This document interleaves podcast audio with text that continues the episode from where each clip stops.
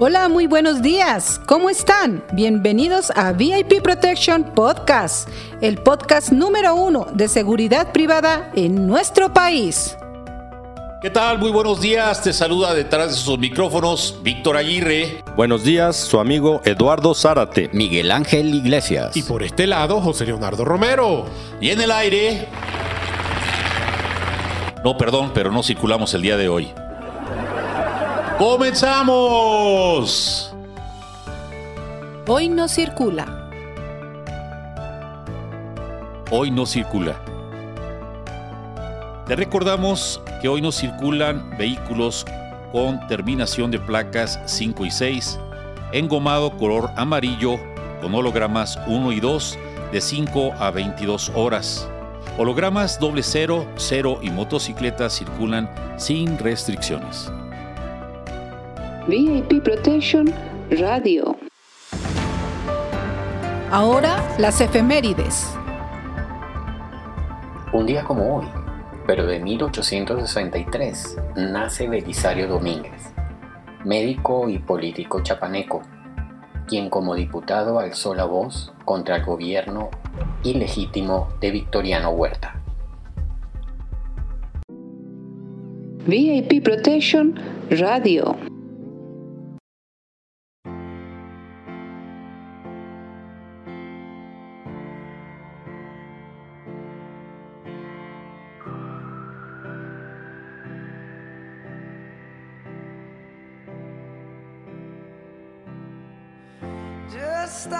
Crying, it's a sign of the times. Welcome to the final show. I hope you're wearing your best clothes.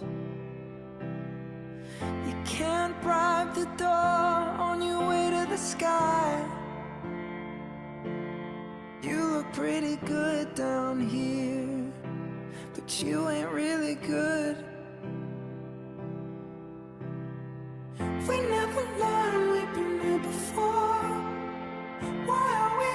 Stuck and running from the bullets?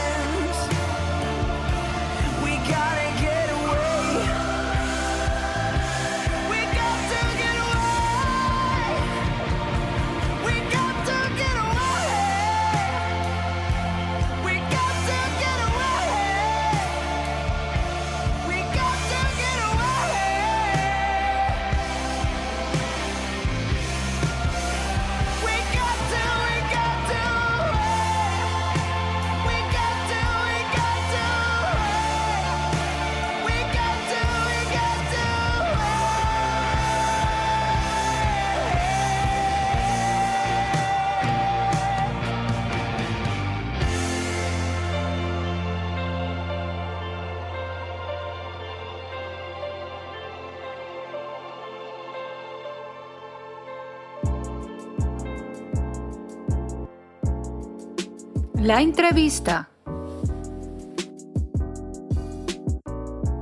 ¿Qué tal? Muy buenos días, bienvenidos eh, colegas, amigos, a todos nuestros escuchas, esperando que, eh, que tengas un excelente día y productivo día. Hoy, bueno, pues ustedes saben que estamos eh, festejando el mes internacional de la mujer, entonces, pues para, para, para nosotros es un gran honor, una gran satisfacción recibir hoy a, a la licenciada Liliana eh, Fernández, quien ya nos platicará, ya es conocida por muchos de ustedes. Mi querida Liliana, ¿cómo estás? Bienvenida. Muchas gracias por venir, hombre. No, al contrario, Víctor, gracias a ti por la invitación. De verdad que me siento abrumada, pero eh, súper honrada. De verdad que te agradezco este tiempo. Ok, el honor es nuestro, mi querida Liliana, y espero que, que te la pases bien y nos cuentes toda esa parte humana que muchas veces decimos, "Lo- la conozco, dices, no, no la conoces, realmente la conoces como profesional o dando alguna, algún tema eh, o algún webinar, pero nunca desde esta perspectiva. Entonces, eh, hoy abrimos con ella en la parte del mes de la mujer, de verdad. Muchas felicidades porque eh, sin duda a ti te ha tocado eh, picar piedra en este arduo camino de la seguridad, a ti y a muchas otras, ¿no? Eh, entonces, eh, bueno, pues si me permiten, si me permiten, vamos a leer eh, un poco de su currículum, qué es lo que ha hecho Iliana Fernández. Y bueno, ella de, entrada crece en Estados Unidos. Ella prácticamente estudia su primaria también en Estados Unidos. Su padre fue diplomático, el cargo fue cónsul en El Paso, Texas, y después en Los Ángeles, California. Regresan en el año de 1977, continuando eh, con sus estudios. Ella tiene tres hermanas y un hermano, eh, y en donde se desarrolla en la Ciudad de México. Bueno, que ella es Estado de México, es en Ciudad Satélite, con esta colonia que es más, más pegada al Distrito Federal. Ella eh, tiene la licenciatura en Relaciones Públicas por parte de la VM. Eh, ha tomado cursos en el año 2017 de protección, eh, Executive Protection Specialist Certification por la parte de la IBSSA y siendo la primera mujer certificada en México en protección ejecutiva. Ojo, eh, en el año 2002 al 2005 toma la maestría en liderazgo en Santiago de Chile dentro de su preparación profesional. Hoy es, hoy por hoy es eh, tesorera de GEMARC, que es este grupo que alberga a los gerentes de corporativos más importantes de nuestro país. Eh, eh, la licenciada Iliana trabaja prácticamente desde los 18 años, trabajó y estudió al mismo tiempo para pagar sus estudios, ha trabajado en empresas de hotel boutique en Careyes, en maquila de ropa, en telecomunicaciones, en farmacéutica, en construcción de gasoductos, en escaneo de rayos X, es decir, han dado por todos lados y eso hoy, hoy por hoy la lleva a una madurez con la, la posición que está teniendo al día de hoy. Empezó sus inicios de seguridad en el año 2002, trabajando para Seguros Argos como gerente administrativo. Solo tenía dos oficiales eh, de seguridad a su cargo y era responsable del programa de protección civil. En el año 2007 comenzó a trabajar para G4S y empieza su carrera en el sector de seguridad, que ya nos platicará eh, ese salto que dio o cómo la absorbió la seguridad, dijo, de aquí soy. Eh, estuvo también trabajando en Nortel Networks como gerente de seguridad corporativa, eh, ya contratada por G4S. Eh, la contrataron para coordinar la administración del Departamento de Seguridad y a los pocos meses le dieron el puesto, el puesto de gerente de seguridad. También estuvo en, Gla- en Glaxo Smith, Smith Klein eh, como gerente regional de la cuenta para Latinoamérica, contratada también por G4S en Londres. Eh, eh, trabajó en S2 Screen Solutions eh, como director de operaciones, eh, que es una empresa dedicada al escaneo de rayos X en las aduanas, responsable para empezar eh, el proyecto en México. Es decir, le tocó difícil empezar a abrir camino. Eh, trabajó también en TransCanada Corporation como gerente nacional de seguridad y viajes, siendo responsable de coordinar el programa de seguridad en viajes México, eh, de la Ciudad de México, Chihuahua, Querétaro, Sinaloa y Colima. Trabajó también bueno, fue su negocio propio en IF Contact como director, en donde, bueno, un bache en su carrera, nos explica, y decidió emprender eh, un negocio de asesoría, el cual no funcionó. Nada es fácil y el que no conoce, el que no conoce la derrota no conocerá nunca el triunfo, ¿no? Eh, trabajó en, Marathon Petroleum, que es Travel Security Manager, contratada en Pinkerton, y hoy por hoy eh, trabaja en Microsoft Corp como Re- Regional Security Manager para Centro, Latinoamérica y el Caribe. Muy, muy, muy interesante. eh, de verdad, mi querida Iliana. eh, varios, varios sectores has llegado a tocar y sin duda en el que te has especializado es en esta parte de seguridad, hoy como una, una referente en el sector, eh, una dama referente como, el, como, el, como le llaman WIS, Women in Security, referente en, la parte de seguridad. Eh, platícanos, eh, ¿qué andabas haciendo en Estados Unidos? Cuando te regresas a México, ¿cómo fue el choque fuerte? Eh, ¿Te adaptaste? ¿Qué sucede? Platícanos un poquito, mi querida Liliana, y bienvenida nuevamente. Muchas gracias, Víctor. Y te escucho leer todo eso y de verdad que estoy en shock. Digo, ouch, todo eso. o sea que muchísimas gracias, muchas gracias por la invitación. Este, fíjate que crecer en Estados Unidos para mí fue muy interesante, sobre todo porque yo, yo tuve una mamá fuerte. Ok. Entonces mi mamá siempre estuvo peleada con Estados Unidos, ¿no? Eh, Fue una gran oportunidad. El tener dos idiomas hoy me ha abierto las puertas de todas esas empresas internacionales, que es impresionante. Pero mi mamá, fíjate, nunca permitió que nosotros adoptáramos las costumbres de Estados Unidos. ok, O sea, muy nosotros, mexicana. Sí, nosotros como niñas mexicanas íbamos vestidas de vestidito, eh, aparte éramos tres, éramos, somos cuatro hermanas, entonces las cuatro hermanas vestidas iguales durante toda la primaria, la gente pensaba que somos triates. Este, ya no me escucho. Sí, sí, Ah. te escuchas. Ah, perdón. No, adelante. Este, em, y todo el mundo pensaba que éramos triates, ¿no? Es impresionante. Pero bueno, eh, me abre un. Pues es lo que yo conozco, ¿no? Eh, de chiquita, eso es lo que yo viví. Eh, ver a mi papá, un hombre que representaba a México, sobre todo en, en- en- en ciudades donde la gran mayoría eran mexicanos, y Sí. defender los, los derechos de los mexicanos Nada fácil. fue muy importante y yo por eso creo que soy orgullosamente mexicana y amo México. Eh, Qué bueno. A mi papá le pusieron una bomba en el cónsul, en fin, son ot- otros, pero ves cómo, cómo mi familia, de ahí viene, ¿no? El, el ser tan mexicana como el mole, digo yo.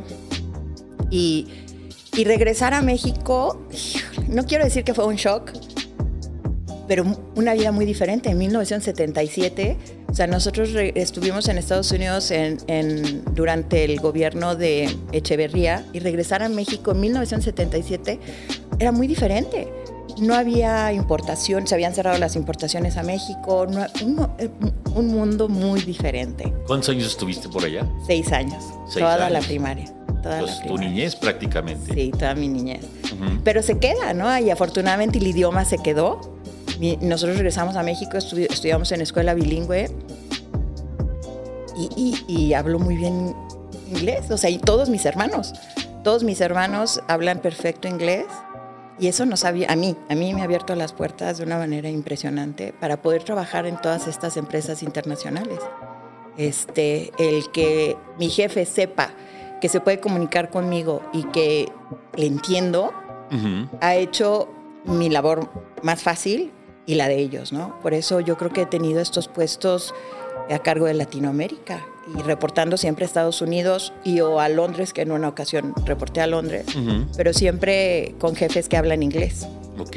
No siempre. Sí he tenido algunos mexicanos, pero mis mejores experiencias es con, con jefes extranjeros. Ok. Sobre todo de ¿Te Norteamérica. gusta esa parte de su cultura de, de- de Sí. trabajo? Sí, yo trabajo súper bien con, con los norteamericanos, con vulgarmente les digo gringos. Pero trabajo muy bien con ellos. Trabajo muy bien con ellos, me puedo comunicar muy bien, este, entiendo la cultura. Y, y, insisto, eso me, me ha facilitado mi trabajo y, y dado, abierto las puertas a grandes oportunidades como todas estas empresas. Llegas a Ciudad Satélite Sí, eh, y comienzas maravilla. tu secundaria, tu preparatoria eh, y la VM. ¿Qué campus estuviste? Lo más verdes. Ok. Lo más verdes. Este, la verdad es que crecer en satélite era como crecer en, en el pueblito, ¿no? ¿no? no salíamos para nada, todo era ahí local. Sí. Este, la escuela, todo, tengo todavía, mis compañeros son de, mis mejores amigos son desde de la primaria todavía y éramos vecinos de toda la vida. Era un pueblito. Ahora, hoy ya no, ya, ya ha crecido mucho, pero era un pueblito. Este, decidí estudiar, yo me tardé, yo empecé a trabajar desde los 18 años porque no sabía qué quería estudiar y, y me tardé algunos años, entonces empecé a trabajar desde los 18 años, cuando finalmente mi mamá este, dejó de fregarme de que cuándo iba a estudiar y cuándo iba a estudiar, tomé la decisión de estudiar y pues todo era cerca de casa, ¿no? Yo estudiaba en la Ciudad de México, pero corría, ¿no? Para llegar a clases de 4 de la tarde, que nunca llegaba a tiempo, y luego hasta las 10 de la noche. Y ahorita que lo... ¡Qué pesado! Sí, sí, pero eh, bendita juventud, ¿no? Que puede uno con todo y todavía a la fiesta, me imagino. Sí, sí, y todavía, ay, sí, no, yo ahora ya no se puede, pero, pero, pero, pero sí, eran, eran otros tiempos, aunque el tráfico era muy pesado, este, no- me daba la vida. Es muy chistoso. Y sí, estudio, decido estudiar relaciones públicas porque en ese momento estudiaba yo, que trabajaba yo para una empresa orga- que organizaba eventos. Y me encantaba ese tema, ¿no? De organiz- en aquel entonces empezaban los, las famosas fiestas de casinos y trabajaba yo en una empresa que organizaba esos casinos. Entonces, pues dije, ah, bueno, ¿no? como no sabía qué estudiar, dije, pues relaciones públicas. Y, y- y, pues era muy similar, o sea, todo lo que estaba viendo en la escuela lo estaba viviendo en el trabajo. Ya en la práctica. Sí, bien curioso y muy padre, muy, muy padre, la verdad. Pero sí, no daba la vida, caray. Pero y todo en, en satélite. Ok. Eh, terminas tu carrera y a dónde, de- a dónde te diriges. Termino mi carrera y yo seguí estudiando, yo seguí trabajando, perdón. Yo siempre eh, seguí trabajando, trabajé en un montón de cosas. Antes Sí. de los 30 años trabajé, ya ni me acuerdo, por eso ni te lo puse ahí porque ni viene al caso, ¿no? pero, pero, este, empiezo a trabajar en algún momento, fin- mediados de los 90, a principios de los 90, empiezo a trabajar en Costa Careyes. Me fui un año, que ha sido una experiencia muy padre, trabajar en un hotel. Ok. Este, y es la única vez que creo que he ejercido mi carrera.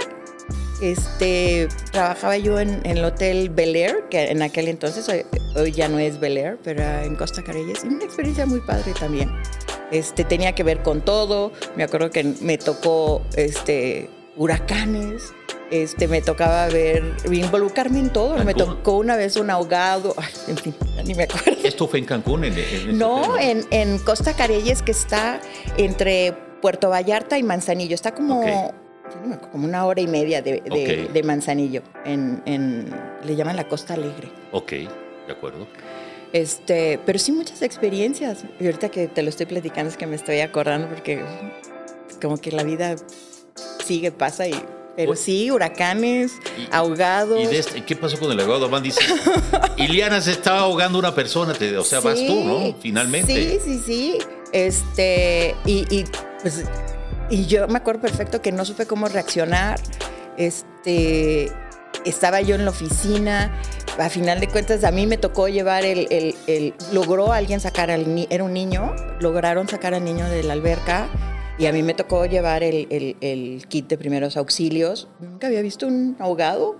Muy impresionante. Te impresionó. Sí. Sí, claro, y más un niño, ¿qué, de, de- de qué edad más o menos? Yo creo que tenía como siete años, ocho años, ¿no? Era- Chiquito, Sí, chiquito, caray.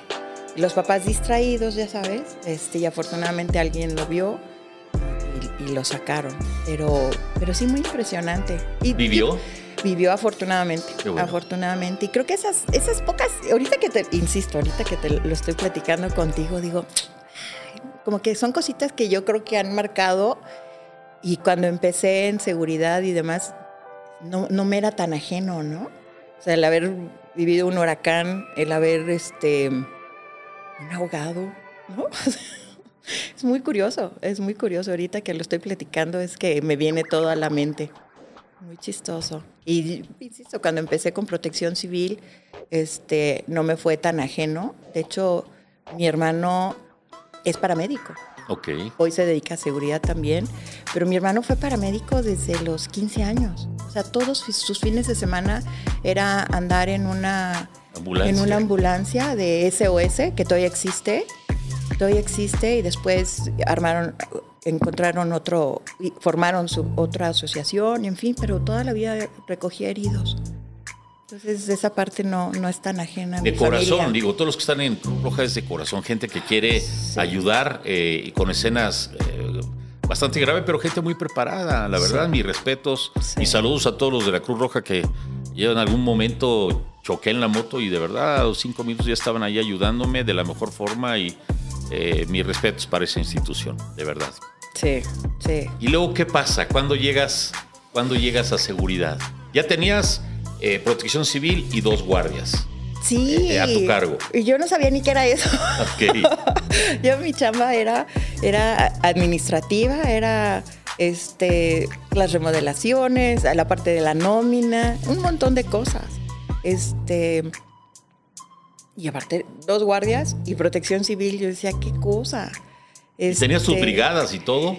Sí, fíjate que, que, eh, es, es otra historia curiosa. Cu- Este, teníamos un, un consultor externo que, que, que es... No, voy- no lo voy a men- mencionar, pero él sabe quién es. Él, Ajá. él, él ha sido como mi mentor. Ok. En aquel entonces era consultor externo de protección civil y él, él armaba este, toda la parte de protección civil y él me enseñó hasta la grabación ¿no? de, de todas las cámaras. Él, él, a lo largo de toda mi vida me ha llevado, este, me ha enseñado la parte de seguridad y te digo que hay cosas que no la tiene uno presente, pero la verdad es que le estoy muy agradecida. Este, siempre me ha llevado la mano. Al día de hoy, cuando levanto la mano y digo, ¿qué es esto? ¿Cómo le hago?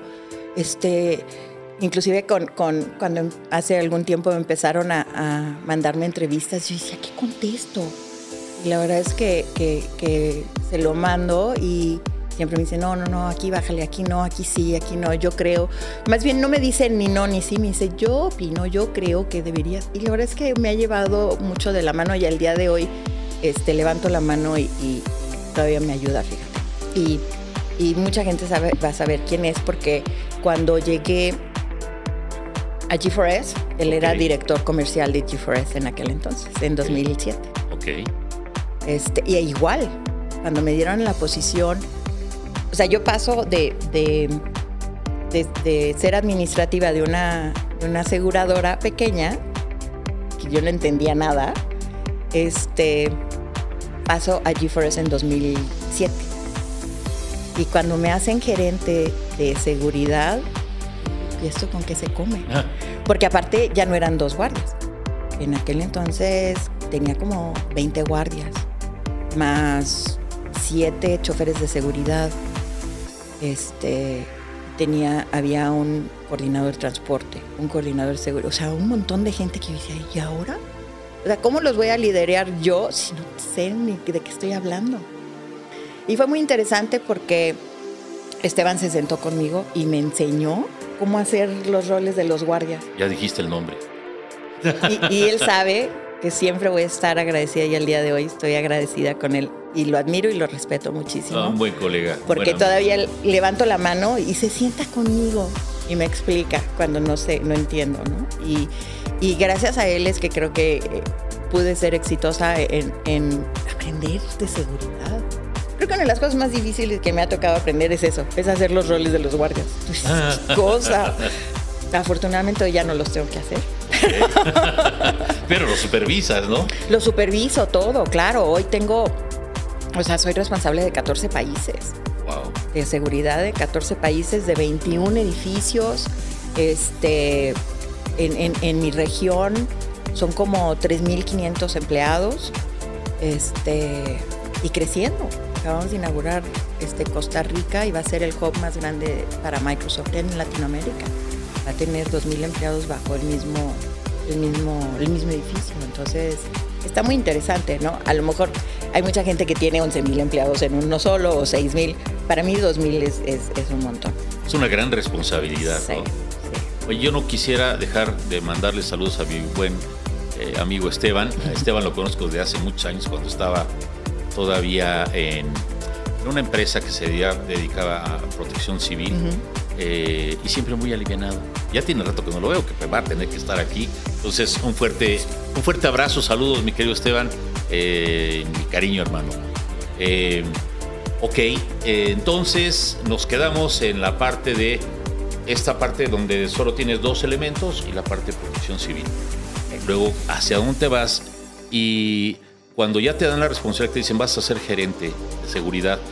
¿Qué pasa por tu mente? Dices, esto no es lo mío, yo estudié relaciones públicas, o dices, le voy a entrar eh, porque te me haces bien aventada y una persona de, de- de una sola pieza y de verdad admiro eso en las mujeres. Muchas ¿Qué, gracias. qué pasa? ¿Qué pasó por tu mente? ¿Lo tuviste que consultar con tu familia? ¿Qué pasa? Muchas gracias. No, fíjate que, que sí, soy entrona. ¿Ves? Este, y, y dije, ok, va, pero en mi cabeza tengo que entender. Y ahí fue cuando levanté la mano y pedí ayuda y Esteban dijo, a ver, ¿no? Vamos a ver. Y, y yo creo que si no hubiera sido por ese apoyo, me hubiera costado muchísimo más trabajo porque no tenía ni idea. Pero teniendo ese apoyo, yo dije, pues, ¿por qué no, no? Y yo me acuerdo que yo iba y me, me paraba con los guardias. Y dije, bueno, ¿y tú qué haces, no? Buenas tardes. ¿no? Y allí es donde creo que me, conver- me convertí en defes- defensora de los, de los oficiales de seguridad. Porque gracias a, a ellos es que yo tengo trabajo y yo no haría el trabajo que hacen ellos. O sea, estar parada 12 horas, este, O 24. hay empresas que tienen, hacen la crueldad de, de contratarlos por 24. Aunque descansen 48 o lo que sea, no hay poder humano, no hay cuerpo humano que aguante 24 horas. Y eso se me hace tan inhumano, se me hace...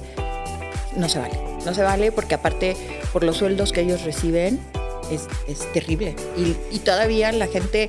eh, se queja, ¿no? Los, los dueños de las empresas de seguridad se quejan de que no les paga uno más. Pues sí, ellos siempre no, no dejan de ganar. El oficial es el que, o sea, ¿no? Los dan de alta en el seguro social con el salario mínimo cuando no ganan el salario mínimo, todo se lo dan por bonos. En fin, ellos sabrán sus negocios, pero a mí no se me hace, no se me hace justo. Y vuelvo al tema de que yo soy la primera defensora de los oficiales de seguridad. Cuando yo, en- en- y me acuerdo perfecto que en Nortel tenía yo un oficial, y era un señor mayor, cuando el señor me decía que él se levantaba a las 4 de la mañana, que, no, 3, a 3 de la mañana, que él viajaba 3 horas en la mañana para llegar a trabajar a las 6 y media de la mañana, casi lloro con el señor. ¿Cómo? Claro, esa es una realidad en este país, ¿no? Sí. pero, pero que no les demos las condiciones, este, eh, se me hace cruel. O sea, y luego los proveedores de guardias de seguridad dicen es que ustedes no los pagan.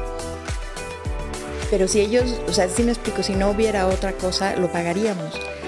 Y sin embargo, yo lo sé hoy, en todas las empresas que yo he estado y hoy en Microsoft, o sea, nosotros vemos por el bien, aunque no son nuestros empleados, si están adentro de nuestras instalaciones, nosotros vemos por su bienestar y que los traten bien y que les paguen adecuadamente. Es una línea muy fina, desafortunadamente. Sí. En, en Microsoft, justo cuando yo llegué hace dos años, acababa de salir un protocolo donde ya no somos partners, somos, nosotros somos el cliente. Entonces eso nos limita muchísimo, porque pues, sucede en todos lados, ¿no? O sea, como no los tratan bien, o sea, ellos vienen y demandan a la empresa que- para la que están en donde están trabajando, pues todo mundo, nosotros, las empresas solo hacen lo, lo- debido, ¿no? Cuando estás hablando de una empresa global como Microsoft, está a nivel, eh, tercera a nivel mundial, no tengo la menor idea de cuántos guardias contratamos, pero, pero es impresionante, están solo en Latinoamérica, ¿no? Fíjate que ese, ese es un punto bien interesante que valdría la pena retomarlo. Eh, vamos a ir a nuestra primer, eh, a terminar nuestro primer episodio. Eh, no, se vayan, regresamos, les dejamos una pieza musical y regresamos con ustedes en breve para ver este tema que es importante, la parte humana de los servicios en este en lo particular. Por fortuna hoy, hoy hay empresas que están certificadas, pero hay muchas que no. Entonces, eh, vamos, eh, regresamos sobre este tema tan interesante eh, que nos está platicando la licenciada Iliana de su experiencia y esta parte humana, la verdad es que lo aplaudo. No se vaya, regresamos en breve. Gracias.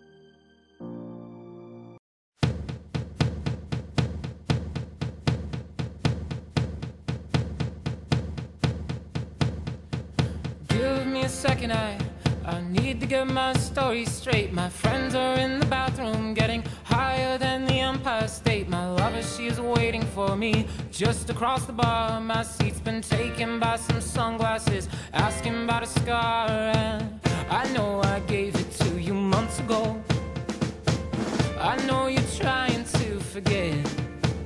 But between the drinks and subtle things, the holes in my apologies, you know, I'm trying hard to take it back. So if by the time the bar closes and you feel like falling down, I'll carry you home tonight. We are young. So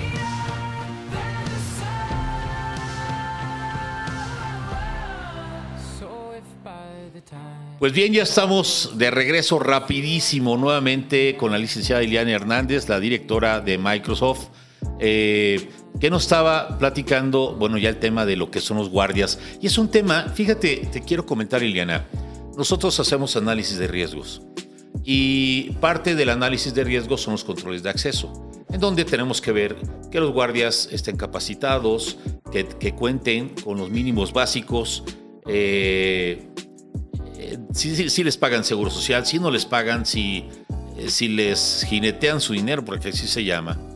Y déjame decirte que eh, mi experiencia en los últimos 22 años, 8 de cada 10 empresas no cumplen con lo que es. 8 de cada 10 están en, en algunos casos en condiciones infrahumanas, eh, que dicen, oye, pues cuando menos pone un calentador, estás aquí en bosques, les pides, eh, muéstrame tus protocolos, tus consignas, y vienen de otro edificio, incluso ahí viene. Eh, no tienen cursos de primeros auxilios cuando son primeros respondientes. Eh, los ponen a trabajar 24 por 24. Eh, que como bien dices tú, nadie está en su sano juicio 24 horas despierto. Eh, los uniformes a veces hasta surcidos y mal surcidos, de que no se los dan, las botas. Digo, tienes lámpara sorda, a ver, muéstrame tu equipo. De verdad que ha sido un gran negocio, eh, pero muy, muy deshumanizado. Eh, por ejemplo, en el área de protección ejecutiva, que es eh, en mi especialidad, se debe tener, se dice que un buen escolta es el mejor, debe estar bien comido, bien pagado y bien descansado. De verdad, lo demás eh, no sirve. Un, un chofer no puede estar más de 12 horas porque ya se va a convertir en un riesgo.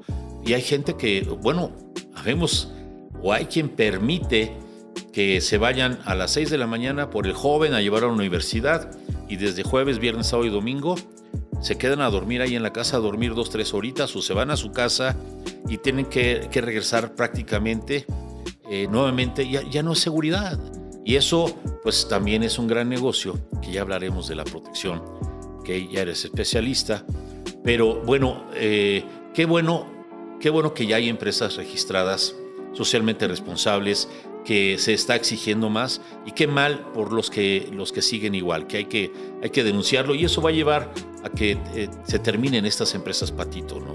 Porque como tú lo dices, es una parte muy, muy deshumanizada. ¿O qué piensas? Sí, eh, eh, es muy triste Sí, que, que nosotros como, como seres humanos no tratemos a, nuestros seres, a los otros seres humanos como iguales, simplemente porque trabajan para nosotros. A mí eso me entristece mucho y varía en cada país y no es nada más México. Eh, hay países que por ley solo pueden trabajar ocho horas. Y yo he escuchado en México que la gente dice, a colegas decir, es que pues no les conviene trabajar ocho horas porque les sale más caro el transporte. Tú dices, ¿es en serio? Y, y, y perdón, yo sé que a nadie le va a gustar este comentario, pero yo veo a dueños de, de empresas de seguridad que viven como millonarios. Y yo lo que digo es, yo la verdad es que si no fuera por guardias, pues yo no tendría mi chamba, ¿no? Porque lo mío no es lo tecnológico. Si yo subiera tecnológico, no, no, no dependería del factor humano. Y en Microsoft de verdad que tenemos poco personal de seguridad porque tenemos tecnología, pero de todas maneras requerimos de- del factor humano. Y, ¿no? O sea, y los oficiales es ese factor humano que, que están a cargo de salvaguardar nuestras oficinas, porque ellos son mis ojos ahí, yo no estoy ahí. así es. Entonces sí es una pena muy grande que no los tratemos acorde, que no entiendo que las empresas como Microsoft, y, y- y menciono Microsoft como muchas otras empresas globales o que contratan em- este, servicios de seguridad, no tienen el, el- el presupuesto, no hacen el presupuesto. Pero yo creo que nosotros como gerentes de seguridad no estamos haciendo lo debido para que sí exista ese presupuesto.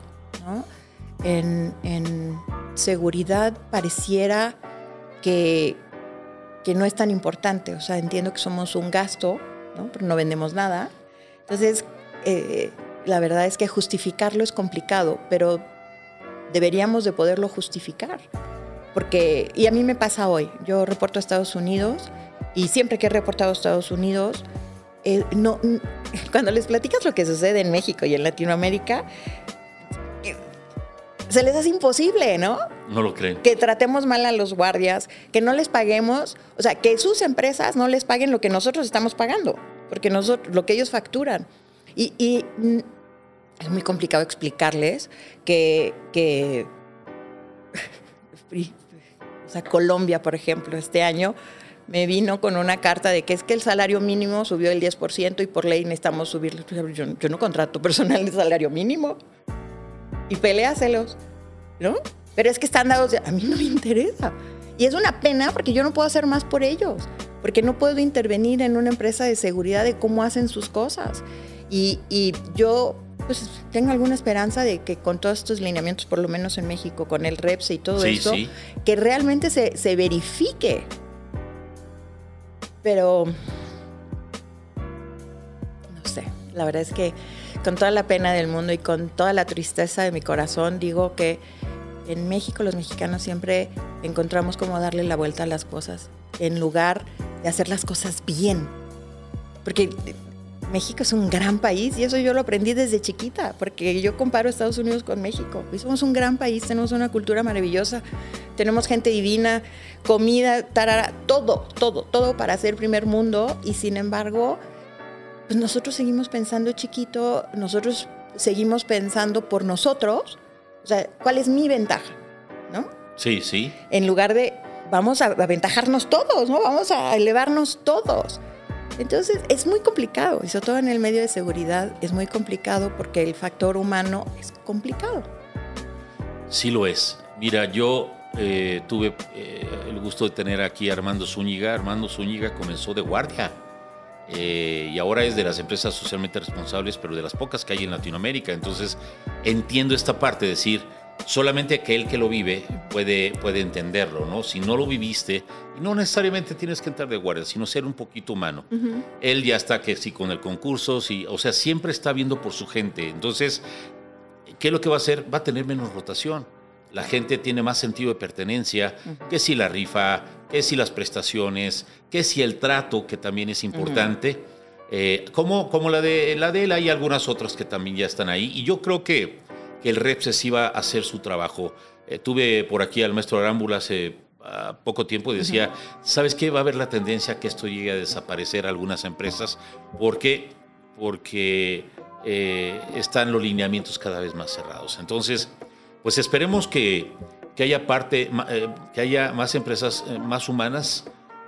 Tal vez se les quite unos pesos ¿no? a, a las ganancias que se tienen, pero vamos a dignificar ya a los, a los guardias, ¿no? Que ahora yo, la verdad es que he visto, ahora que tengo mi retorno al mercado de seguridad, o cuando menos esta parte, eh, que hay, hay- hay personas que ya se están preocupando más por su gente. Ya no está esto como hace 10 años, ¿no? No sé cuál sea tu percepción, mi querida Ileana, en cuanto a, pues que era muy abierto y pues tráetelo de aquí, lo que acaba de pasar en el estadio, ¿no?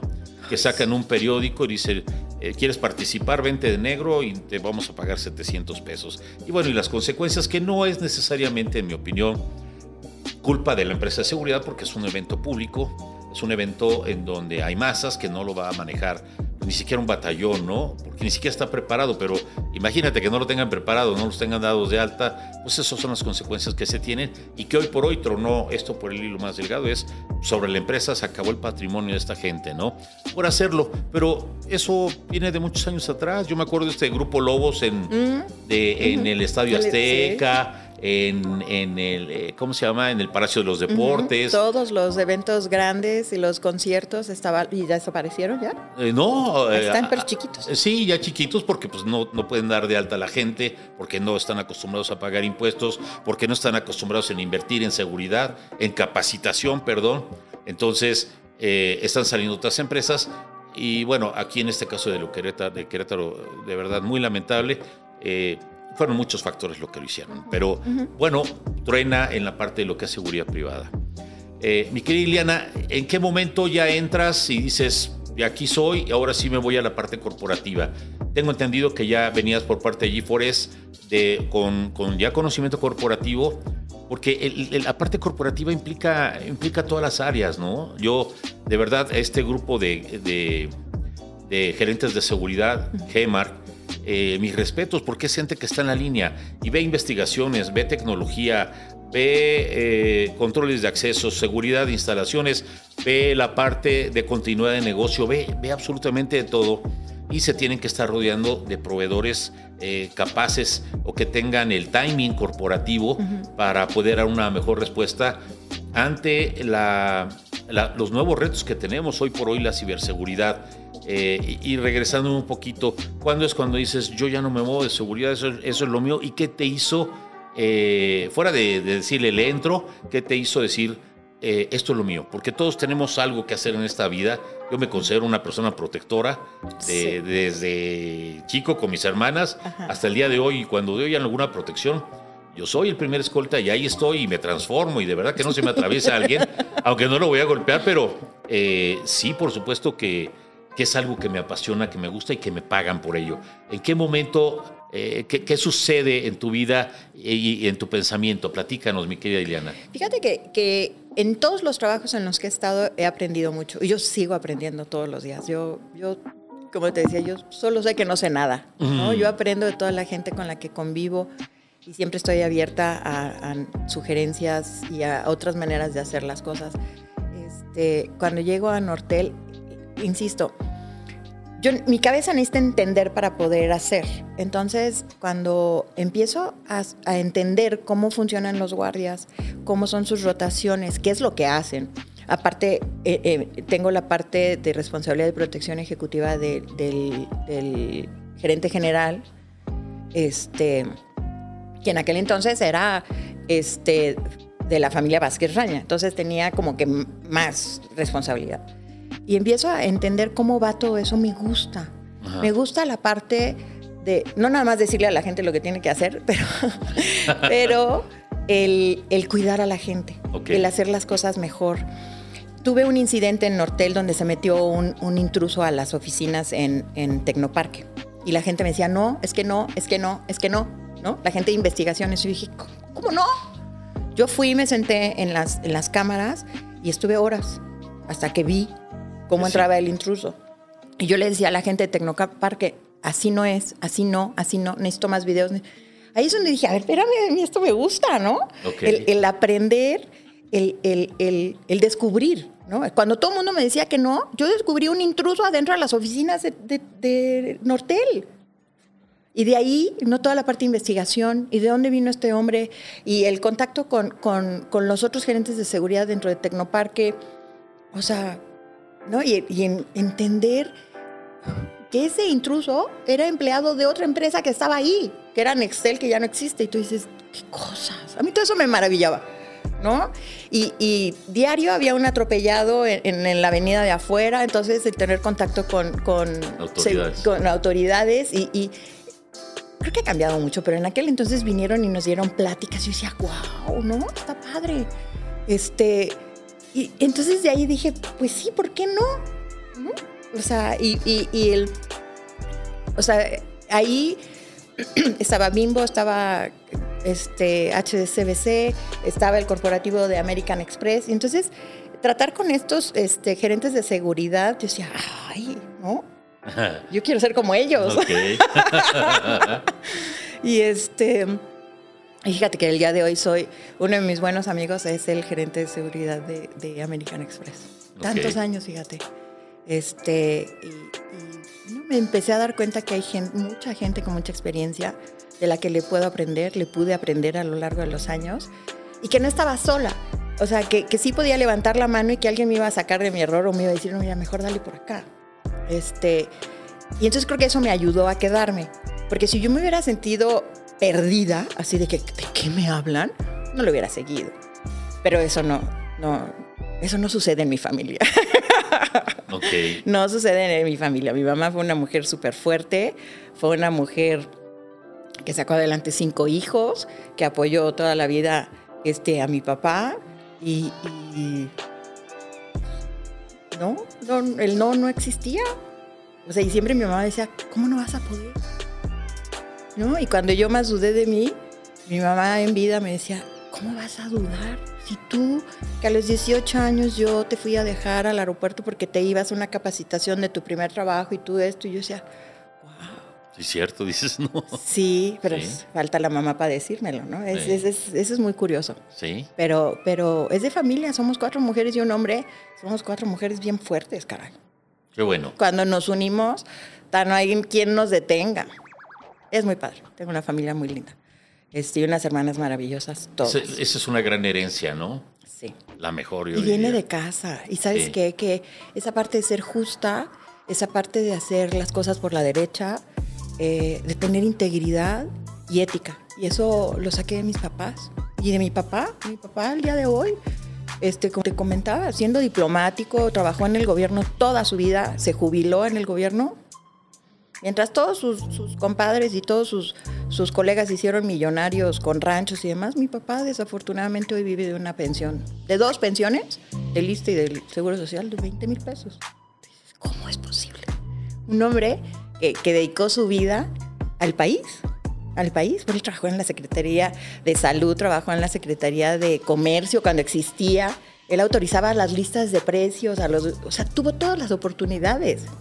Nunca, caray. Pero duerme tranquilo. Duerme súper tranquilo y él lo dice el día de hoy. ¿eh? Lo dice el día de hoy. Yo hoy duermo tranquilo.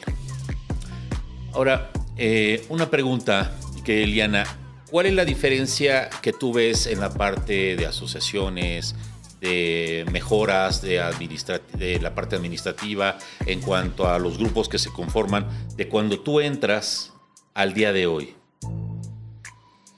Híjole, de cuando yo entro, yo me acuerdo que, que en aquel entonces este, me decían, es que no, met- involúcrate más en ASIS, ¿no? Eh, ¿no? Conoce a la gente del medio y demás.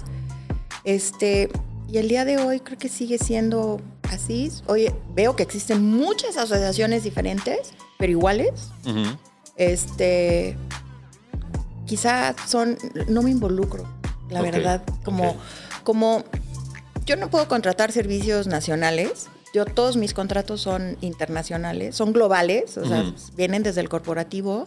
Muy pocos puedo hacer locales, por ejemplo, el único contrato que tengo local es el de protección ejecutiva del, del country manager de- de- en México y en Colombia. Este, son los únicos. Entonces no, no, no hay oportunidad ni, ni soy atractiva para los proveedores, ¿no?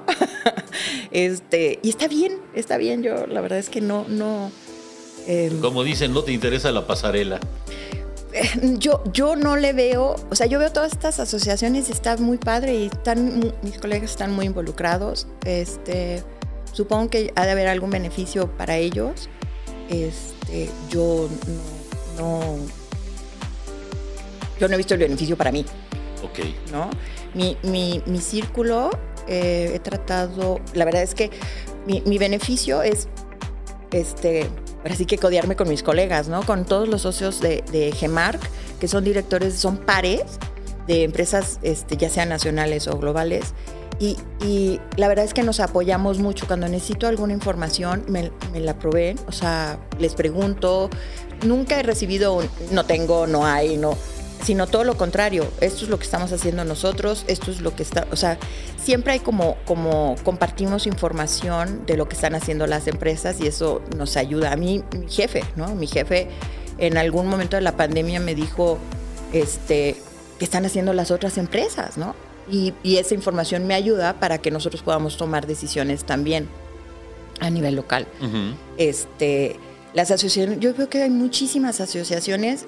Yo no, creerás que no soy parte de ninguna más que de GEMARC. Ok. Yo pago ASIS Internacional, pero porque obtengo mucha información. La verdad es que ellos comparten todo. O sea, hay reportes, es más, si, si, si requiero de un deporte, reporte, lo pido y hasta me lo, me lo, o sea, me lo, me lo proporcionan. Cualquier persona a nivel mundial, ¿eh? No es nada más de Estados Unidos. Entonces, en algún momento lo he necesitado y sin problema. Hoy en Microsoft tengo muchos colegas, ¿no? A nivel global, Ujú. que, que- que ellos me, me proveen de esa información porque me gusta saber cómo lo estamos haciendo en Europa, cómo lo estamos haciendo en Asia. Y la verdad es que en Microsoft tenemos una llamada mensual todos los gerentes de seguridad a nivel mundial. Y eso está bien interesante, Debe ser muy nutritiva, ¿no? muy interesante. O sea, cómo se hacen las cosas en Israel. Este, próximamente, en los próximos días, vamos a tener una llamada con, con los que están manejando toda la situación de Rusia y de Ucrania para ver ¿no? qué es lo que, cómo, cómo va todo y qué es lo que, están haciendo, que eso es- va a ser bien interesante. Sí. Sí, Sí. sí, en otros tiempos, ¿no? Sí. Difíciles. Y en real, ¿no? Gente que está ahí, que lo está viviendo. Este, yo he visto algunos, eh, ¿no? Al- algunos este, webinars y demás de, de están dando información algunos especialistas geopolíticos. No los he visto honestamente, Este, pero pues qué mejor tener información de- del que está a cargo de ese... de- En vivo ahí, Sí, ¿no? claro. El que lo está Sí. viviendo, sufriendo, eh, organizando. eh, interesante, nutritivo y necesario, yo diría. Porque México también tiene su particularidad. Yo creo que contigo se dirigen, oye, ¿tú qué haces con tanto cártel, no? Con las carreteras y con todo lo que está sucediendo. Sí, sí, en su momento, este, ya hace poco anunciaron que vamos a abrir un, un data center en Querétaro. De hecho, van a ser tres. Ok. Y van a ser los primeros tres en la región. Y en un principio, lo primero, hace varios meses, fue lo primero que me contactaron. Me dijeron, ¿qué está pasando en México? ¿Qué está pasando en el Bajío? ¿Cómo ves Querétaro? ¿Dónde se puede vivir? O sea, entonces es- esa interacción y esa, eh, compartir esa información es, es importante. Y la verdad es que está padre porque aparte ya están construyendo el data center. Entonces me siento parte, me siento parte de ese equipo, aunque es, es una división diferente de, de Microsoft. Este, me gusta que me integren y que hayan venido a mí para preguntarme cómo está México, ¿no? Pues sí, pues ¿quién, quién mejor que, que, la, que lo está viviendo, ¿no? Porque desde afuera tú sabes cómo se manejan la- las noticias o incluso la propia percepción de nuestro país en Europa. Dice uno, eh, de verdad, a mí me llegó, ¿y cuántos son ustedes? No, pues somos 120 millones. Dice, ¿really? Digo, sí. Dice, pero son muy pocos, son, son, son muchos, ¿no? Digo, sí. Digo, ¿y en la ciudad cuántos viven? Pues en la ciudad vivimos 11 millones. ¿Decidí? Sí. Dice, ah, ok. Eh, o sea, como que no tienen ni, ni- Bueno, cuando menos con esta persona. Hay personas que son muy cultas que. Bueno, yo, yo tuve. Yo, tu- yo tuve una amiga, no sé si de novia, que era francesa y ella eh, había estudiado las culturas mexicanas y la vez que fuimos, que vino y la, la llevé a los a las pirámides, me dijo, ya te dije, wow. dijo, malditas escuelas públicas, ¿no? Sí. Sí, muy gente muy preparada que sí sabe la realidad de nuestro país, pero no es así en todos lados. Eh, por último, mi querida Ileana, porque se nos acaba el tiempo en esta, eh, que voló el tiempo, de verdad, eh, muy, muy entretenida, tus puntos de vista muy directos, muy padres, muy auténticos, como eres tú. ¿Qué le recomiendas a las damas que están comenzando, que digan, híjole, estamos en un país que que no hay una igualdad de género aún, en donde las mujeres, y lo quiero decir abiertamente porque eso no lo estoy inventando, en donde las mujeres se ven acosadas, en donde las mujeres eh, eh, les ponen piedras para que no vayan hacia arriba. Eh, ¿qué, le- qué les dirías tú que, estás ya en, un corporativo de esa envergadura, con esas responsabilidades, ahora que estabas diciendo 21 edificios, dije, wow, o sea, no es cualquier, cualquier cosa. Puedo tomar unos minutos más. Gracias. Eh, ¿qué les, ¿Cuál sería tu mensaje para ellas? ¿Cómo podrías tú ayudarlas eh, con tus palabras para, para que continúen, que no desistan? Eh, ¿O qué les puedes compartir, mi querida Iliana? Gracias. Mira, yo les voy a dar el, el consejo que a mí me dio mi jefe. Es- y, y lo voy a decir en inglés y lo voy a traducir. Es work smarter, not harder. O sea, trabaja de manera más inteligente, no más fuerte. Así, así lo, lo- lo- lo traduzco yo. Em, no es fácil, no es fácil, pero no, de- no se den por vencidas. Una vez que, que sepan que esto es lo que quieren hacer, denle con todo y busquen apoyo de personas como yo. Y hay muchos hombres, como tú o como muchos de mis colegas, que apoyan a mujeres, que, que hacemos programas de mentoría, que apoyamos. Yo nunca digo que no a nada. O sea, yo nunca digo no te puedo ayudar. Yo siempre digo déjame investigar. Acérquense a profesionales. Hoy en día, inclusive, hay un montón de diplomados y un montón de... De, de, de hecho, GEMARC tiene un diplomado en seguridad corporativa. No existía nada de eso cuando yo empecé. Sí. Y hoy honestamente me aflojera. pero, pero existe, hoy existe, Sí, hoy sí. hay es, esa parte que les va a ayudar muchísimo a todo lo que yo no, yo tuve que investigar por mi cuenta, ¿no? Hoy ya te van a dar todo lo que puedes hacer y cómo hacerlo en seguridad corporativa. Entonces no desistan si saben que su corazón les dice que esto es lo que, lo que puede ser su pasión, denle con todo, denle lo mejor de ustedes y acérquense a profesionales de seguridad. Hay muchísimos como yo que, siempre estamos dispuestos a apoyar y ayudar y ser mentores de, de- de quien quiera que, que- que nosotros apoyemos.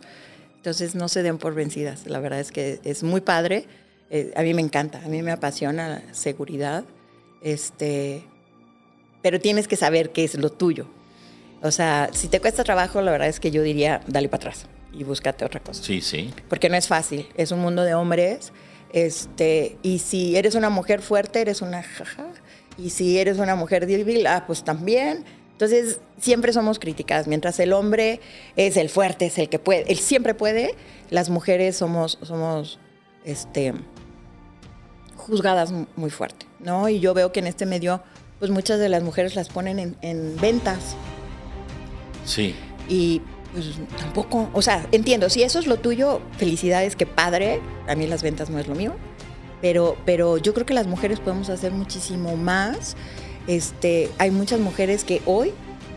Son directoras de comerciales de empresas, este, de tecnología y de empresas, o sea, que son proveedores y felicidades, de verdad que supieron hacerla, no se quedaron en, en las posiciones de abajo, el conseguir los clientes, o sea, el, el- el que una mujer llegue a ser director comercial de una empresa, la verdad es que felicidades, eso es muy padre. Y todas lo podemos hacer si es que sabes que es lo tuyo, si es que no se ven convencidas. Sí, Ya vieron, hay que, hay que lucharles. Además, los, los tiempos vienen cambiando. Fuera de las resistencias sociales que, que existen ah, de manera muy evidente, eh, es su papel seguir luchando. Hay, bueno, nosotros damos servicio a un corporativo muy, muy grande en donde la cabeza la lleva una mujer, otra de la industria automotriz, donde la presidenta mundial es, eh, es una mujer, y de verdad son grandes líderes en nuestro país. Y es gente que no se rindió, es gente que, lucha y que luchó todos los días. Y como, como dice Ileana, es importante que te guste, que te apasione, porque la seguridad es una pasión de verdad.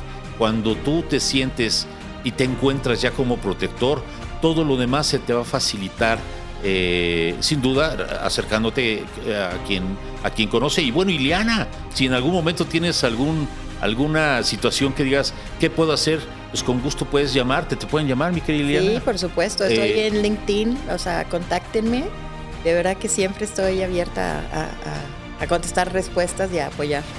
no estás sola y de verdad eh, muchas felicidades en este en este mes de la mujer pero es es de todo el tiempo. La, verdad la maravilla, la maravilla de ser mujer es, que es un ser que puede incluso procrear.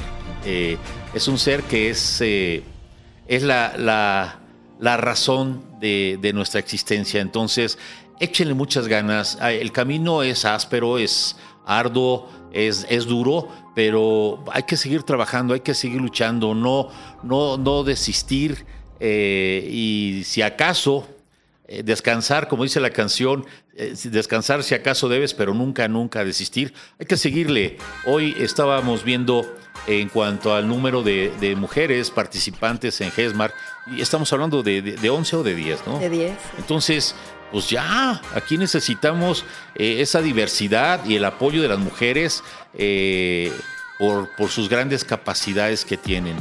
Eh, pues mi querida Liliana, de verdad, un placerzazo el poder haber platicado contigo. Mi agradecimiento por, por compartir tus opiniones y pues mi, mi aplauso por, por tu forma de ser, ¿no? Eh, las cosas como son y tal vez a muchos les incomode, pero eh, es tu esencia eh, y que eso yo admiro y respeto mucho en ti. Eh, yo te doy de verdad nuevamente las gracias, mi querida Liliana, por tu tiempo, porque sé que eres muy ocupada eh, y el tiempo lo más valioso que tenemos, el que lo hayas compartido con nosotros y con nuestros colegas, de verdad, eh, por parte de VIP Protection y VIP Protection Podcast, te lo agradecemos. Y yo no estoy descartando que en este mes se haga eh, al- alguna reunión con las, con las chicas para que nos platiquen cómo les fue, cómo les está yendo, qué piedras han encontrado en el camino para poderlas escuchar en este mes que es de la mujer, si no el otro, pues estoy diciendo Claro. que no nada más que es este No es mes. nada más este mes, claro. Si me lo permites, te, te voy a, a invitar a esta, a esta mesa de, de diálogo para, para ver esa experiencia, ¿no? Porque bien se lo merecen. De ver, digo, yo tengo mi madre, tengo dos hermanas y bien luchonas, bien luchadoras y, y pasando por mil cosas. Yo, yo respeto y quiero mucho a la mujer. Yo estoy en contra de cualquier otra cosa que vaya en detrimento de, de la mujer. La verdad es que yo, yo los admiro, los respeto. He, tra- he trabajado y trabajo con algunas presidentas de corporativos que son especiales eh, y a, a veces me dicen, oiga, pues es que es bien delicada. Esos son los clientes que queremos, los que exigen, porque en base a eso vamos a mejorar. No, no el que te da la palmada, sino el que te dice, oiga, yo veo tal, y que trabajan en conjunto. Yo también le digo, oiga, pero no me lo consienta, no me lo mande por el café, no me lo mande por tal, porque viene armado. Sí, claro, se trata de trabajar. La responsabilidad es, la, la seguridad es una responsabilidad compartida. Entonces yo le puedo poner a los mejores escoltas, pero ella la manda por los chiles al mercado con, con la muchacha. Dice uno, híjole. Entonces, eh, se abren, dicen, ok, ok, Víctor, nomás no me regañe, le digo, no la regaño, nada más ayúdame, ¿no? Entonces, y hay quien, quien hombres que dicen, "Eh, esto, las políticas nosotros las ponemos aquí, yo le estoy rentando a la gente. Digo, ups. Entonces, eh, mucho todavía por hacer y esperemos que, que en poco tiempo ya Headmark esté un 50% y 50% de hombres y de mujeres y que es necesario, es necesario. Ya se dio ese paso hace algunas décadas, hay gente que ha estado luchando por ello y bueno, tú eres un gran ejemplo ello, de verdad. Te felicito, eh, me encantó, me encantó la entrevista. me gustaría gracias. tenerte por aquí en cuanto tú también lo decías, que es déjame tocar tal tema, están los micrófonos abiertos. Muchísimas gracias, de verdad que agradezco tu tiempo y este y dejarme hablar, caray, porque ya la gente sabe que si me dejan hablar me puedo seguir horas y podría estar aquí contigo otras horas. caray. Encantado. Te agradezco porque todavía falta la parte de protección ejecutiva, pero Sí. muchísimas gracias, de verdad agradezco tu tiempo a ti y a, y a- y a tu personal que están aquí De verdad que ha sido un placer. Muchísimas gracias. Muchas gracias, gracias Iliana. Bueno, señores, pues esperamos que haya sido de su agrado. Recuerden seguirnos enviando sus eh, comentarios, sus sugerencias. Eh, recuerde que son lunes y miércoles de podcast eh, y tenemos las mañaneras, tenemos nuestras cápsulas. eh, estamos metiendo ya México en los negocios, el México internacional y bueno, vamos a, a- ya estamos poniendo fechas para las mesas de diálogo que vamos a tener sobre las prisiones, sobre la parte de protección ejecutiva. Vamos a traer gente de línea, gente que le conozca, para que vean eh, lo que está sucediendo actualmente en México. ¿Es bueno, es malo? Estamos en una crisis realmente de protección. Eh, está en manos de cuántos la protección. Es como la cantada, ¿no? Y que yo siempre digo, eh, no es posible que de 120 millones, que somos ya un poquito más, solamente cante una familia. Dices, oye, no, no, este, eh, hay que aportar, ¿no? Yo eh, en esa parte, yo soy ex militar, yo trabajé para mi México, amo mi bandera y yo creo que hay que da- ir más allá, eh, dejar un poquito los reflectores y ver qué es lo que vas a generar. Porque propuestas no hay, pero lo, habla- lo vamos a hablar. Hoy, hoy por hoy estamos eh, felices de estar celebrando eh, el mes internacional de la mujer y vamos a, tener por aquí a otras profesionales de seguridad. Por favor, eh, búsquenos en nuestras redes sociales, en YouTube, en, en Spotify, eh, en, en- Instagram como arroba VIP Protection Podcast. Este trabajo es para ti y es de seguridad y estamos viendo una opinión de profesionales de seguridad, pero desde el punto de vista humanístico. No vienen a dar webinars o, cursos, la verdad, ¿no? Eh, estamos siendo disruptivos, esperemos que de verdad lo disfrutes y por aquí nos vemos, nos escuchamos. Eh, ten excelente día. Si vas conduciendo, conduce con cuidado y recuerda, estamos en verde eh, eh, por, por la pandemia, pero bueno, no bajes la guardia. Ahí la llevamos, esperemos que esto ya pase pronto. Hazte responsable de ti y de tus seres queridos. Te mando un fuerte abrazo, muchas gracias por eh, acompañarnos y por aquí nos vemos y nos escuchamos. Muchas gracias, buen día. Datos curiosos. Siguiendo con nuestros datos curiosos en materia de energía, el calor de la Tierra también se considera una energía. La energía geotérmica se utiliza desde hace miles de años. Las fuentes de agua caliente se utilizaban en el Paleolítico para cocinar y más reciente las utilizaban los romanos para bañarse. La energía geotérmica se produce en centrales que captan el calor que se encuentra en la superficie agua en el interior de la Tierra y la transforman en electricidad. Ahora, ciberdatos. Y en nuestro Saber Tip del día de hoy, les quiero hablar un poco de algo que ocurre normalmente en las organizaciones, que es que nuestros empleados o los colaboradores de la organización utilizan su celular en las instalaciones. Eso implica que el celular está conectado a la red de la organización. Bueno, hay que establecer políticas para esto. Los dispositivos de todos los colaboradores o empleados de la organización deben seguir ciertas políticas.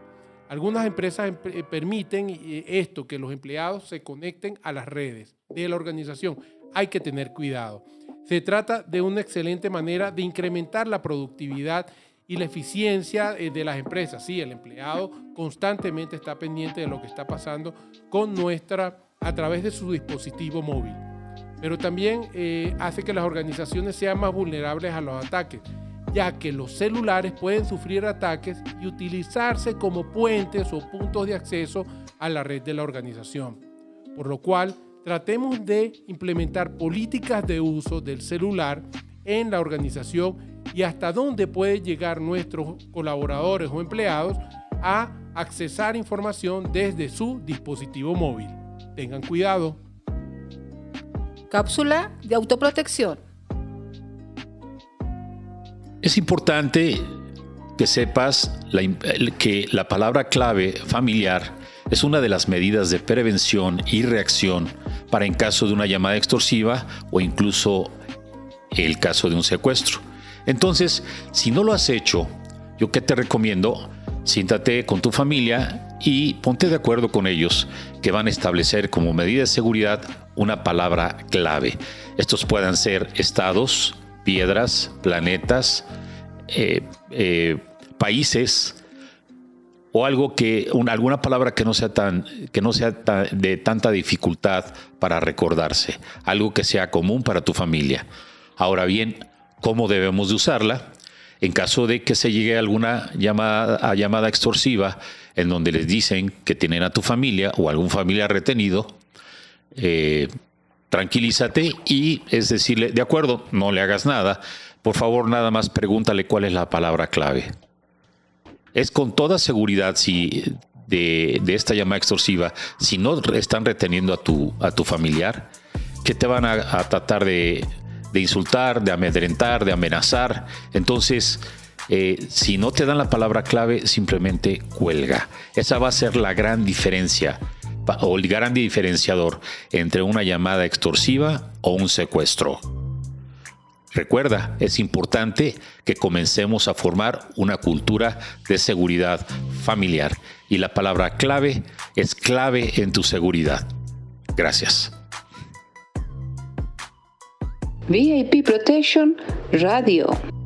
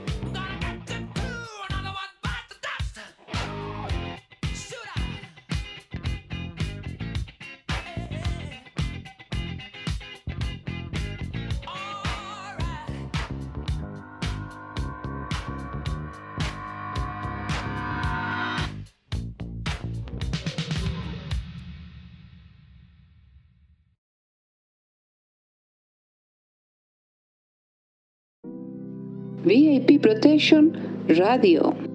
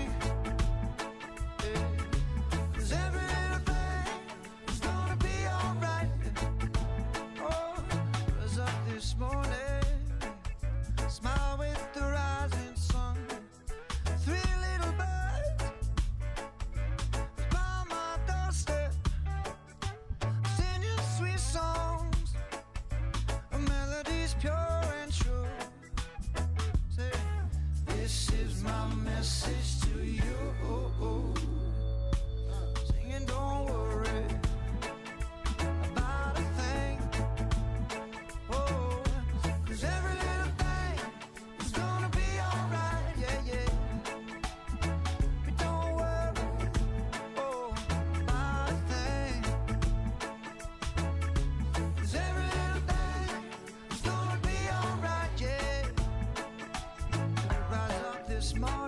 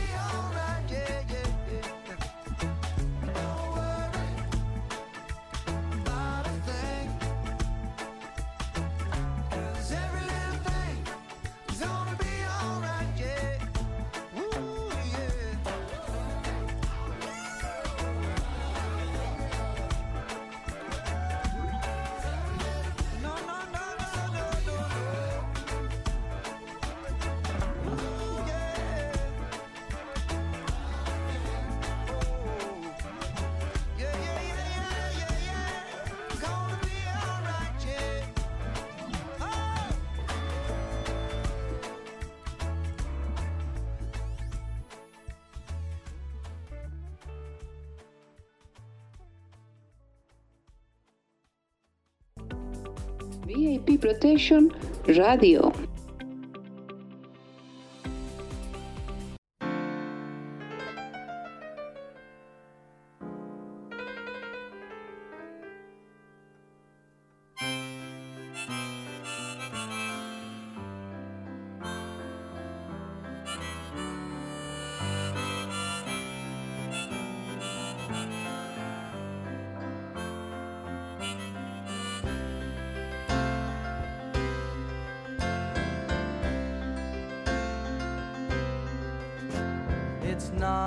o'clock on a Saturday. a regular crowd shuffles in. There's an old man sitting next to me, making love to his tonic and gin.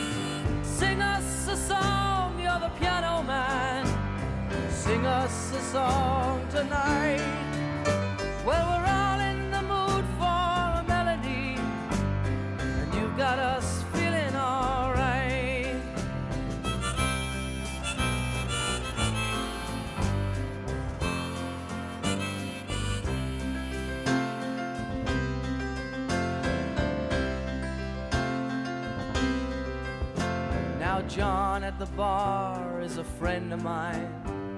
He gets me my drinks for free. And he's quick with a joke or to light up your smoke. But there's some place that he'd rather be. He says, Bill, I believe this is killing me. As a smile ran away from his face.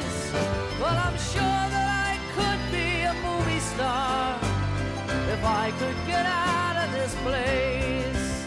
Oh, la la la, did it La la, did it